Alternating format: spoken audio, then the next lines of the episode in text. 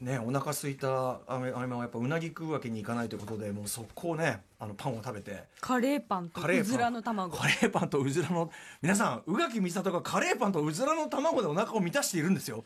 本当はさおにぎりが食べたかったのに誰かが食べちゃってさ。っていうせこいってていうせこいことでプンプンしてるんですよねこんなねいいですね人間らしいところもあるということで。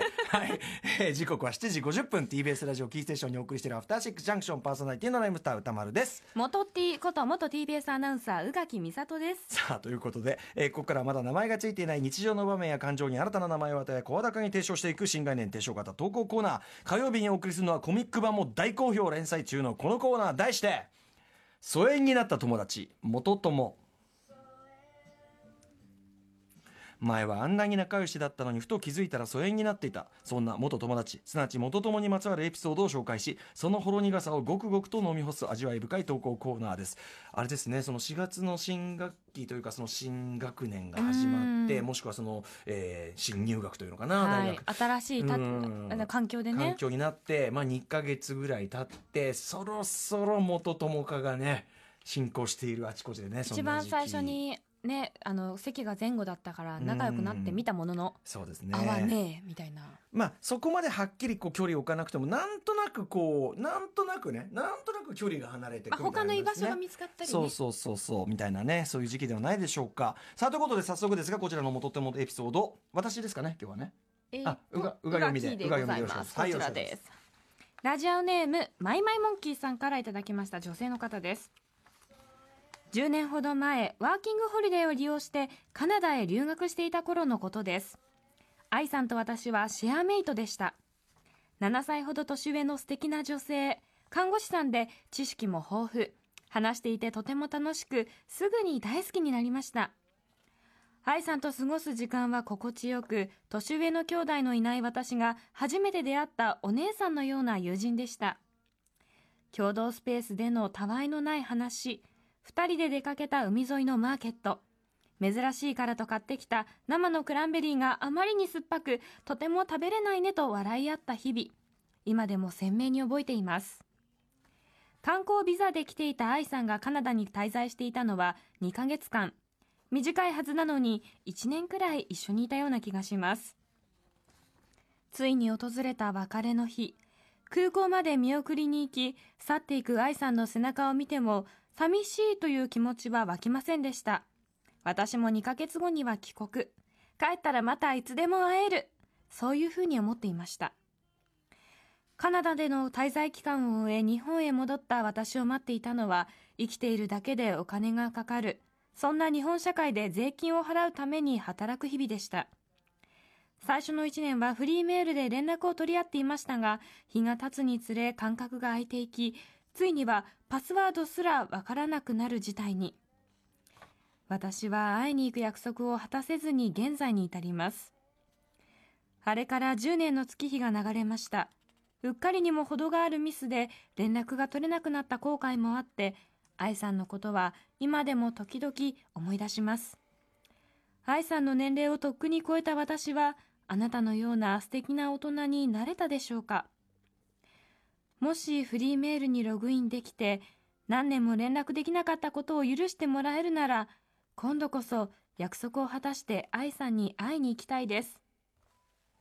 はいということでね。これちなみにひょっとしたらね、ん。なんかこうつながるやもという思いを込めてでしょうが愛さんは本当に愛さんという、ね。うん、名前が愛さんというねことなんでしょうねおそらくね。っていうよろしくお願いしますって書いてあるから、うん。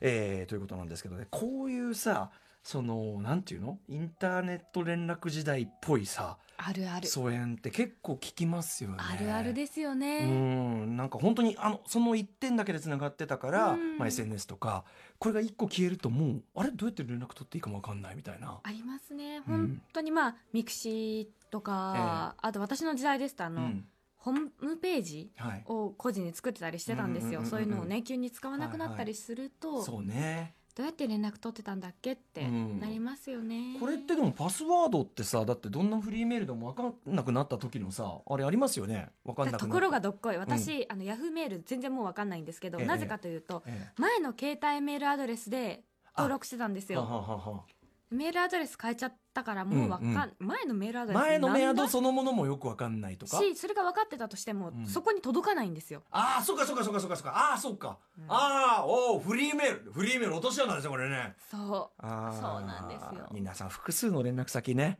う、うん。複数の連絡先をまず聞いて交おく。換すべき、うん、ねまずそういうことですよね。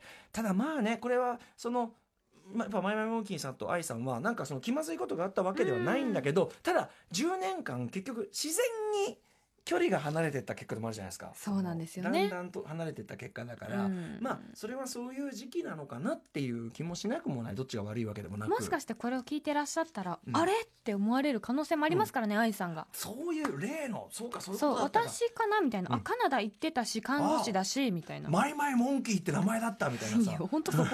そこ？ねえその時もニックネームマイマイモンキーだったみたいな。でもね本当どこでねそのだから時期が来ればひょっとしたらまたそういうねこうね。あふとこうつながる瞬間あ前回もありましたもんね。鳩を捕まえた方が、ああそう豆木一してたハントの話ね。そうそう。でそれで言うとねちょっとそうだ。今今思い出したけど、うん。あの偶然びっくりするような再会の仕方するでいうと昨日僕ね、まあ、それこそ夜中に、うんあの名探偵ピカチュウ見に行くんで、まあ、東京都はいはい内某所で、まあ、うんタクシーを止めたわけですよ、うんでこうやってこうタクシー乗ってどこそこってこうね「あのお願いします」ってこう行き先伝えたら運転手さんが「おしシロでしょ?」つって「MC シロでしょ?」俺のこと歌丸さんじゃなくて「MC シロでしょ?」ってこう言ってきて、うんあ古くからのファンなのかなと思ったらえっとねギャンゴっていう僕らの、まあ、先輩にあたるグループで、まあ、ラップをやってたカンさんっていう先輩の、で、まあ、タクシーの運転手さんやるずっとやられてってっていうあれで偶然ですよ。この広い東京の中で、でもう過去20年ぐらいお会いできてなかったんだけどえー、っていう感じで。まさかの「カンさんシロちゃん元気!」っつって「頑張ってるね」なんつって「マジっすか?」みたいな感いじで。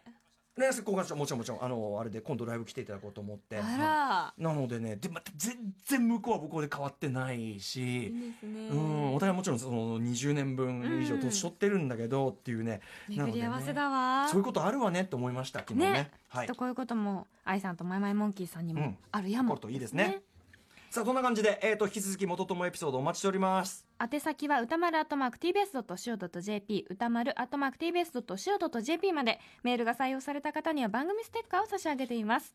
そしてこのコーナー先週から漫画版も始まっています。